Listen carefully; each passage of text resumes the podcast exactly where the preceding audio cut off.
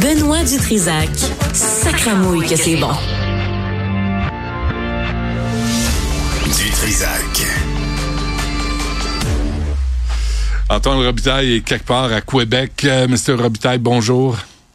Oui, bonjour. Bonjour. Comment ça va? Ça va très bien, merci vous-même. La laïcité s'en vient, là. La laïcité s'en vient, là. La laïcité, là. euh, ça, ça, la, décision, la décision s'en vient, là.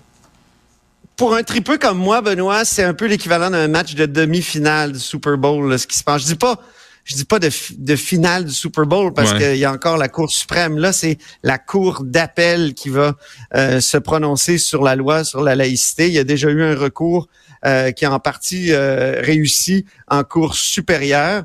Donc, euh, c'est c'est- c'est soit ça, ou même on peut parler de pilule bleue, parce que je sais que tu aimes bien les métaphores euh, de ce type. Hein, Benoît?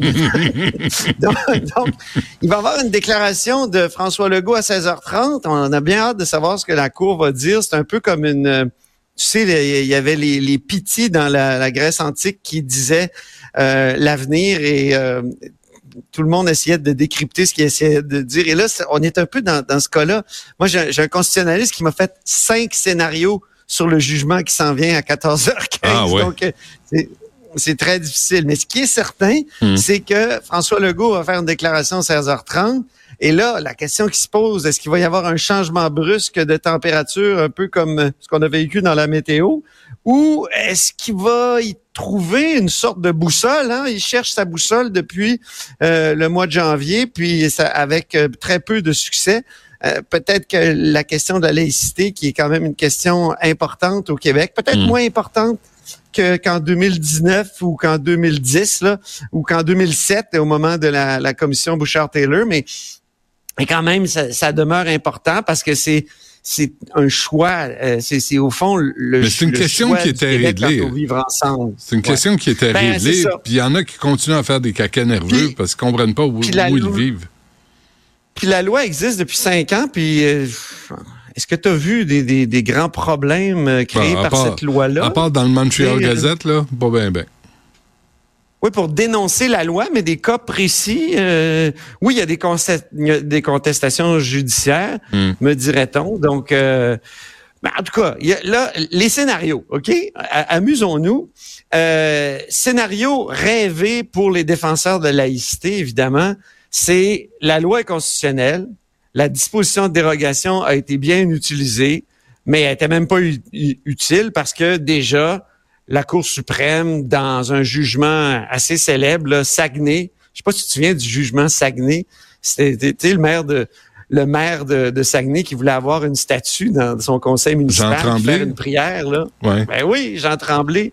Donc, euh, le nom m'échappait. Mais tout ça pour dire que il y a eu un jugement de la Cour suprême là-dessus, puis il avait perdu parce que la Cour avait dit euh, non, le- le- euh, ça doit être la neutralité religieuse qui, qui l'emporte. Alors, je sais que les défenseurs de la laïcité, ils s'accrochent à ce jugement-là, puis ils essaient de, de faire comprendre que la loi de la laïcité euh, du Québec, c'est ça, là. C'est- juste respecter la neutralité religieuse. Mais je te dis tout de suite, c'est un scénario utopique pour les défenseurs euh, de la laïcité. Ça arrivera pas. Moi, je pense qu'il va y avoir un, un- un scénario mi-figue, mi-raisin, des ajustements par rapport au jugement de la Cour supérieure de 2021. Tu te souviens, euh, la, la Cour avait dit, euh, ben c'est c'est la la le- la disposition de dérogation, elle a été utilisée, puis on peut rien y faire. Effectivement, les, on a l'air de, de, de faire de la discrimination, puis on va exclure les commissions scolaires anglophones parce que euh, dans notre pays, depuis l'arrêt Mahé, euh, euh, c'est un arrêt sur euh, la gestion par les commissions scolaires là, de, de- des minorités linguistiques. Ben, depuis cet arrêt-là, on dit que les commissions scolaires euh, ont, ont droit de, de, de gérer. Et là, le juge a étiré ça au maximum, a même dit pour l'embauche des professeurs. Donc, il, il les a exclus. Est-ce qu'on va revenir là-dessus en cours d'appel?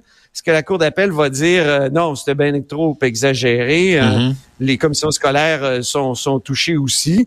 Euh, il y a l'exemption pour les élus et euh, le président de l'Assemblée nationale. Ça, le, le juge de Blanchard avait dit, c'est ça, ça contrevient au droit à l'éligibilité. Donc euh, là-dessus, euh, on doit les, les exclure. On va voir euh, ce que la Cour d'appel va dire là-dessus. Puis, il y a deux scénarios cauchemardesques. Le premier, c'est disposition de dérogation a été mal utilisée. On n'aurait pas dû l'utiliser de manière préemptive avant que la Cour se prononce sur cette loi-là précise. Deuxième scénario cauchemardesque, le partage des pouvoirs prévus dans la Constitution empêchait Québec d'agir en ces domaines. Donc, Benoît, on s'en reparle demain une fois qu'on va avoir le sacré jugement. Bon, et on va voir aussi qui décide de tout ça, hein? Les trois juges, euh, euh, trois sympathiques personnages euh, sur lesquels on a peu d'influence, nous, au Québec, hein? Ben, effectivement, dont un qui est farouchement contre la, disposition de dérogation. Il l'avait écrit dans des livres de doctrine, mm. Yves-Marie Morissette.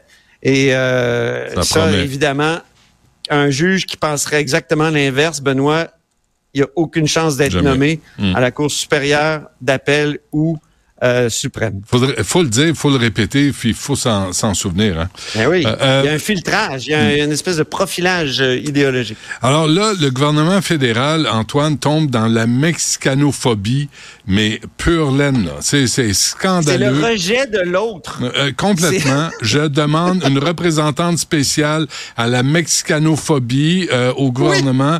Trudeau, comme Madame, Madame Gawabi pour l'islamophobie. Pareil, je trouve ça scandaleux, je m'objecte. Tu dis ça parce que le gouvernement fédéral a décidé de remettre des reforcer en fait c'est aujourd'hui que ça va se faire les, visas. Euh, les Mexicains à obtenir des visas mais il y a plein d'exceptions là les étudiants euh, les, euh, les, les travailleurs de agricoles donc il y a des exceptions mais c'est si on revient d'une certaine façon sur une promesse parce qu'en 2015 L'idée, c'était de justement se débarrasser de ce visa-là qui avait été imposé par le gouvernement Harper. Et là, les conservateurs sont ravis de cette espèce de volte-face du gouvernement libéral euh, de Justin Trudeau. Puis à l'époque, ils étaient très contents quand ils ont enlevé les visas de dire justement que c'était la mexicanophilie, que c'était euh, l'ouverture à l'autre. Mm Stéphane Dion, il y a neuf ans, il disait le visa imposé aux Mexicains par le Canada, c'est fini, terminé, capote. Euh, il était content d'annoncer ça. Il était ministre à l'époque des Affaires étrangères, Stéphane Dion. Mais ben là, les conservateurs disent, ils ont beau jeu de dire, puis j'en ai, j'en ai parlé à certains tout à l'heure.